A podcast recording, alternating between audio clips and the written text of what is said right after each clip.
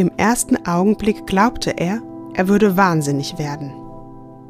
Ein furchtbarer Frost überfiel ihn, aber dieser Frost kam von dem Fieber her, das sich schon längst während des Schlafs in seinem Körper entwickelt hatte. Jetzt packte ihn ein solcher Kälteschauer, dass ihm die Zähne klapperten und ihm alle Glieder steif wurden. Er öffnete die Tür und horchte. Im Hause schlief alles fest. Erschrocken besah er sich selbst und alles ringsherum im Zimmer und begriff gar nicht, wie es nur möglich gewesen war, dass er gestern beim Nachhausekommen die Tür nicht zugeschlossen und sich in den Kleidern, ja sogar mit Hut auf dem Kopfe, auf das Sofa geworfen hatte. Der Hut war heruntergerollt und lag auf dem Fußboden neben dem Kissen. Mein Gott, flüsterte er verzweifelt, was ist nur mit mir? Heißt denn das Verstecken? Versteckt man denn etwas so? Diese Szene ist aus dem berühmten Roman Schuld und Sühne oder genauer übersetzt Verbrechen und Strafe des russischen Schriftstellers Fjodor Dostojewski aus dem Jahr 1866. Rodion Raskolnikow, ein verarmter Jurastudent, bringt eine alte, habgierige Pfandleiherin und ihre halbverrückte Schwester mit einem Beil um, damit er sich mit dem geraubten Geld sein Studium finanzieren kann. Ja, ja, die Jurastudenten. Dabei ist er zunächst davon überzeugt, dass es dem großen Menschen erlaubt sei, Lebensunwertes Leben zu vernichten, um Lebenswertes zu erhalten. Doch seine Psyche kann die Tat nicht verkraften. Er quält sich in fiebrigen Schuldgefühlen und fühlt sich zunehmend als außerhalb der Gesellschaft stehend, bis er schließlich seine Tat gesteht und in einem bitteren Prozess der Bewusstwerdung lernt, seine Strafe, nämlich ein Arbeitslager in Sibirien, als Sühne zu begreifen.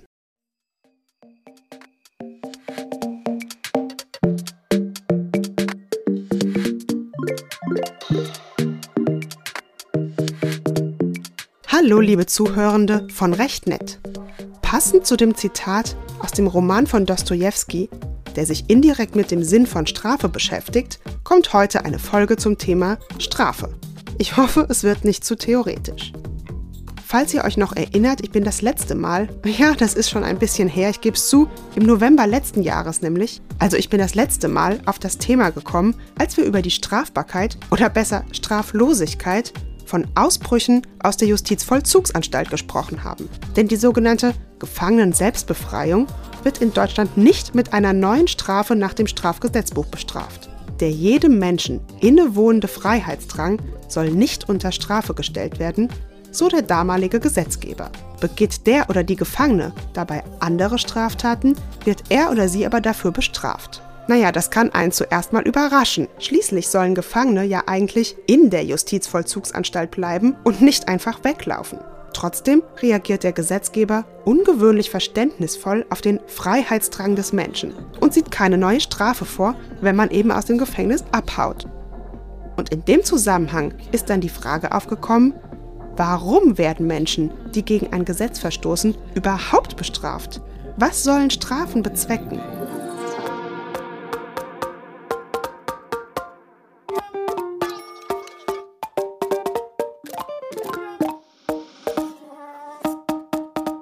Begeht eine Person ein Unrecht, wird in vielen Ländern der Welt darauf mit einer Strafe geantwortet. Aber warum gehen wir eigentlich oft völlig selbstverständlich davon aus, dass jemand bestraft werden muss, der gegen Gesetze verstoßen hat? Hiermit hat sich zum Beispiel der französische Soziologe Émile Durkheim befasst. Ihm zufolge verlange das sogenannte Gemeinschaftsbewusstsein nach Reaktionen, wenn anerkannte Normen verletzt werden. Die Gesellschaft reagiere emotional mit Wut oder Empörung auf soziale Normbrüche und verlange deshalb nach einer Bestrafung. Der darauf folgende tatsächliche Strafvollzug bestätige dann den Bestraften, den Strafenden und der Gesellschaft insgesamt, dass Moral und Normvorstellung geteilt werden und Gültigkeit haben. Strafe habe damit eine kommunikative und symbolische Funktion. Sie zeige der Gesellschaft das Funktionieren der sozialen Ordnung auf und verfestige damit sozialen Zusammenhalt und die soziale und moralisch-emotionale Ordnung. Emile Durkheim geht also davon aus, dass die Gesellschaft ein Strafbedürfnis habe, dem Genüge getan werden muss.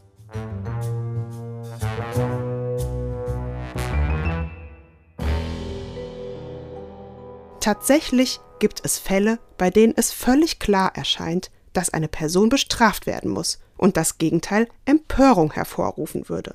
Bei politisch motivierter Kriminalität zum Beispiel. Denken wir an den Anschlag in Hanau oder dem NSU-Prozess. Oder bei Terrorismus, beispielsweise dem Anschlag 2015 in Paris auf das Redaktionsbüro der Zeitschrift Charlie Hebdo. Hier wäre es wirklich schwer vorstellbar, dass die Täterinnen keine Strafe bekommen sollen. Genauso sieht das bei Straftaten aus, die uns besonders verwerflich erscheinen, beispielsweise wenn sie Kinder betreffen. Aber wie sieht es mit der Frau aus, die ihren gewalttätigen Mann im Schlaf erstickt, weil sie für sich und ihre Tochter keine andere Lösung mehr sieht? Oder denken wir an den Fußballspieler und ehemaligen Präsidenten des FC Bayern Münchens, Uli Hoeneß, der doch eigentlich so ein netter Typ ist und nur ein paar Steuern hinterzogen hat. Warum musste der ins Gefängnis? Naja, wenn auch nicht so lang. Hätte er das Geld nicht einfach zurückzahlen können? Was genau soll eine Strafe erreichen? Tatsächlich sind Strafen durch den Staat nicht so ganz selbstverständlich zu begründen. Immerhin wird stark in die Grundrechte der Täterinnen eingegriffen. Sie erleben massive Zwangsmaßnahmen durch den Staat. Eine Strafe bedeutet, einer Person, die eine Straftat begangen hat, durch staatliche Organe absichtlich ein Übel zuzufügen beispielsweise sie mit einer Freiheitsstrafe ihrer Freiheit zu berauben. Bestrafen bedeutet immer, jemandem ein Leid zuzufügen. Eine solche staatlich angeordnete Übelszufügung bedarf aber einer Legitimation. Zum einen natürlich bedarf sie einer formalen Legitimation, das heißt ein Gesetz. Zum anderen aber auch einer inhaltlichen Legitimation, die sich aus Ethik und Vernunft ableitet. Was genau will der Staat mit einer Strafe erreichen? Wenn begründet werden kann, was eine Strafe bezwecken soll, wird auch verhindert, dass der Mensch reines Objekt staatlichen Handelns wird.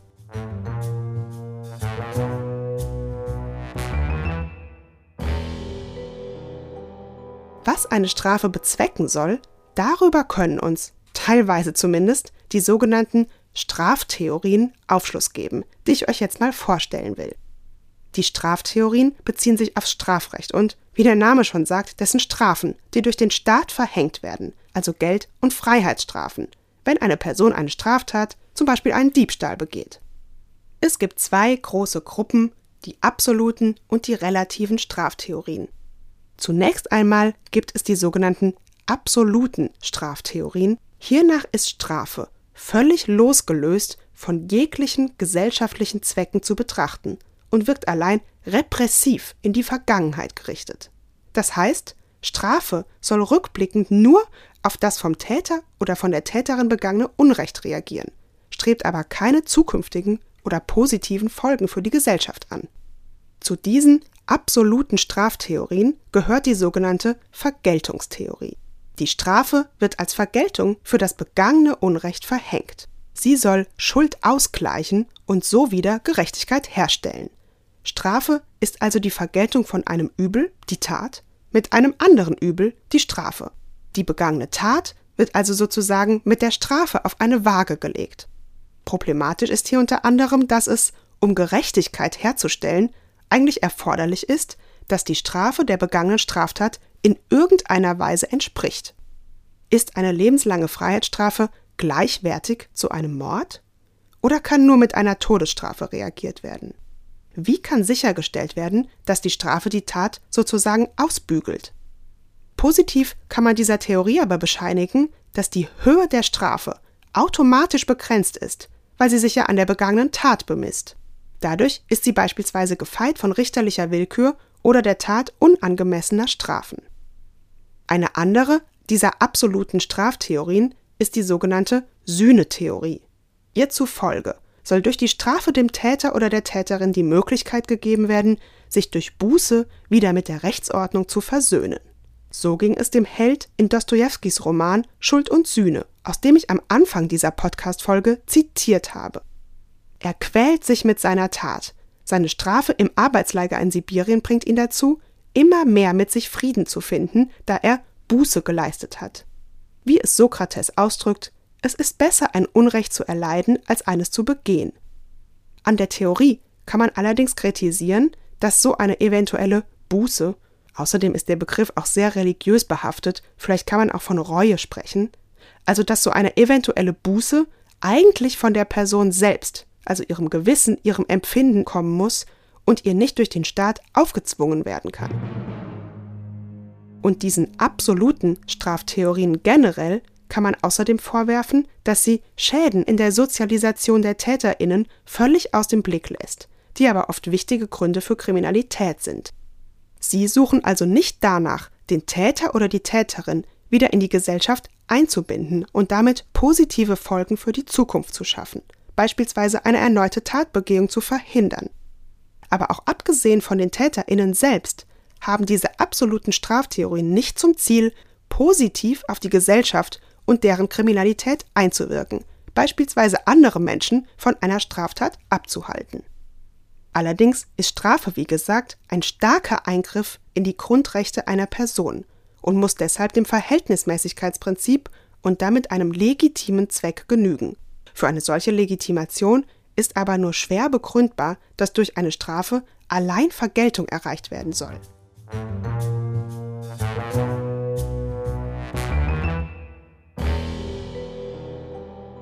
Das waren also die sogenannten absoluten Straftheorien. Die zweite Gruppe der Straftheorien, die sogenannten relativen Straftheorien, haben einen ganz anderen Ansatz. Nach diesen Theorien sollen Strafen auf präventive Zwecke ausgerichtet sein und damit erneute Straftaten verhindern und positiv auf die Gesellschaft und die Täterinnen einwirken. Bei den relativen Straftheorien unterscheidet man zwischen der Theorie der Generalprävention und der Theorie der Spezialprävention. Bei der Generalprävention soll eher auf die Allgemeinheit eingewirkt werden, bei der Spezialprävention auf den Täter oder die Täterin. Also, bei der Theorie der Generalprävention, die sich also an die Allgemeinheit richtet, gibt es zuerst die Theorie der negativen Generalprävention.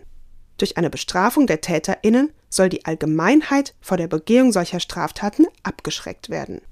Würde man allein diese Theorie der negativen Generalprävention nehmen, um Strafen zu begründen, liegt das Risiko darin, dass diese Theorie zu immer maßloseren Strafen verleitet, um vor Straftaten abzuschrecken oder dass an Täterinnen ein Exempel statuiert wird und sie also zum Objekt staatlichen Handelns werden. Außerdem zeigt die kriminologische Forschung, dass entgegen einer weitläufigen Meinung die tatsächliche Abschreckungswirkung von Strafen eher gering ist, vor allem weil die meisten Täterinnen davon ausgehen, nicht entdeckt zu werden. Das heißt, härtere Strafen sind nicht unbedingt ein wirksames Mittel, um Kriminalität zu bekämpfen. Bei den Theorien der Generalprävention gibt es auch noch die sogenannte positive Generalprävention, und die hat zum Ausgangspunkt, dass mit einer Strafe die Allgemeinheit in ihrem Vertrauen in die Rechtsordnung bestärkt werden soll. Dadurch soll sie zu einem gesetzmäßigeren Verhalten positiv angehalten werden.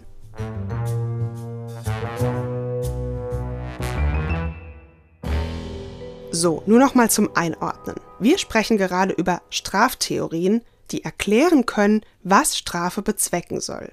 Hier gibt es zunächst die absoluten Straftheorien, die sich nur repressiv, also rückwirkend, auf die vom Täter oder von der Täterin begangene Tat beziehen. Im Gegensatz dazu gibt es dann die relativen Straftheorien, die sich eben auf präventive, zukunftsgerichtete Zwecke richten. Und hierbei haben wir gerade über die Generalprävention, die also die Allgemeinheit im Blick hat, gesprochen. So, und jetzt gibt es noch die Spezialprävention, die sich also eher an die TäterInnen richtet. Auch hier gibt es die negative Spezialprävention. Deren Gedanke ist, dass die TäterInnen von der Begehung künftiger Straftaten abgehalten werden sollen und die Allgemeinheit durch deren Inhaftierung geschützt werden soll. Die positive Spezialprävention wiederum soll die Resozialisierung, also die Wiedereinbindung der TäterInnen in die Gesellschaft, sicherstellen und somit als Schutz vor Rückfälligkeit dienen. Aber auch an diesen Theorien gibt es Kritik. Die negative Spezialprävention ist auch wieder anfällig für übermäßig hohe Strafen für Wiederholungstäterinnen. Und die Theorie der positiven Spezialprävention passt überhaupt nicht auf die Täterinnen, die nur einmal straffällig werden. Außerdem ist sie nicht auf Täterinnen anwendbar, die bereits völlig sozialisiert, also in die Gesellschaft eingebunden sind und ansonsten völlig gesetzeskonform leben. Hier können wir an das Beispiel von eben denken, die Frau, die ihren tyrannischen Ehemann umbringt, um ihre Tochter und sich zu schützen, anschließend aber höchstwahrscheinlich nie wieder strafbar wird. Hier geht die Theorie der Spezialprävention fehl. Die Täterin muss weder resozialisiert werden, noch von weiteren Straftaten abgehalten werden. Die eben genannten Theorien können also nicht so richtig begründen, warum sie jetzt bestraft werden muss. Manche Autoren und Autorinnen kritisieren übrigens, dass sich die eben genannten Straftheorien nicht auf das Opfer, also auf die durch die Straftat verletzte Person beziehen, sondern eben nur das Interesse der Allgemeinheit oder der Täterinnen an einer Strafe berücksichtigen. Allerdings habe auch gerade das Opfer ein starkes Bedürfnis nach einer strafrechtlichen Verurteilung, beispielsweise um die Tat zu verarbeiten. Mit diesem Interesse könne man Strafe auch legitimieren.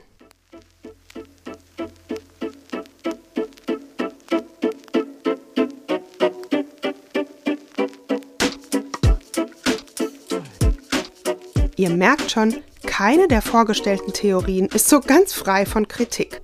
Deshalb gibt es Vereinigungstheorien, die mit verschiedenen Schwerpunkten versuchen, die Strafzwecke miteinander zu vereinbaren. Keine Sorge, ich fange jetzt nicht nochmal mit tausend Theorien an. Zunächst gibt es die sogenannte präventive Vereinigungstheorie, die jeglichen Vergeltungsgedanken ablehnt, also nur auf eine zukünftige positive Wirkung von Strafe abzielt. Die wird vor allem von der juristischen Literatur vorgezogen. Sie argumentieren, dass Strafe nur wegen der zu erzielenden positiven Folgen zu rechtfertigen sei, also dass Strafe spezial- oder generalpräventive Zwecke zu verfolgen habe. Die deutsche Rechtsprechung allerdings folgt der sogenannten vergeltenden Vereinigungstheorie. Das Bundesverfassungsgericht und der Bundesgerichtshof sehen eine Vergeltung, also einen Schuldausgleich, als den Kern einer Strafe an, die sie auch von anderen Sanktionen oder Präventionsmaßnahmen abgrenze.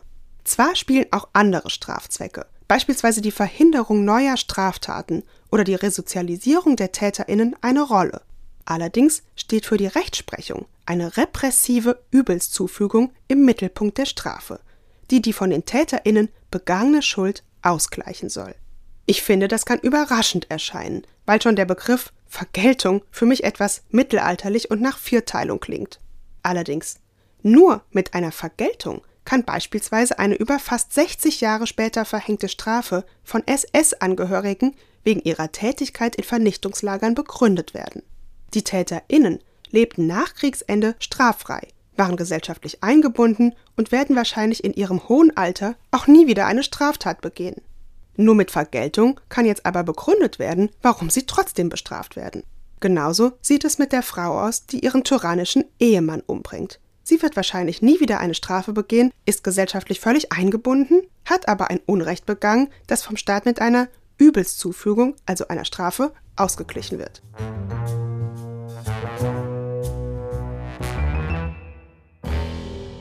Ihr seht, es ist gar nicht so leicht zu begründen, warum jemand bestraft wird.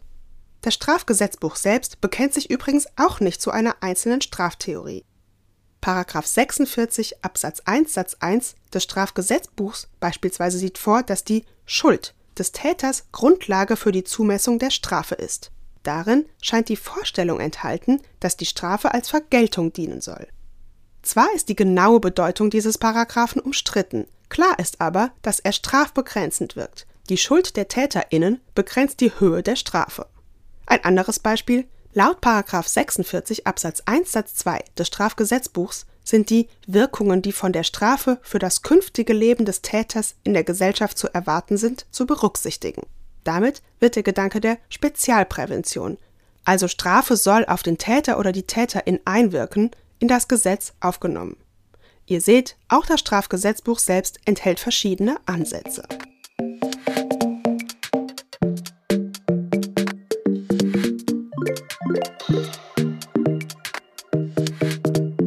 Liebe Zuhörerinnen, das war die hoffentlich nicht allzu theoretische Folge zur Begründung von Strafe.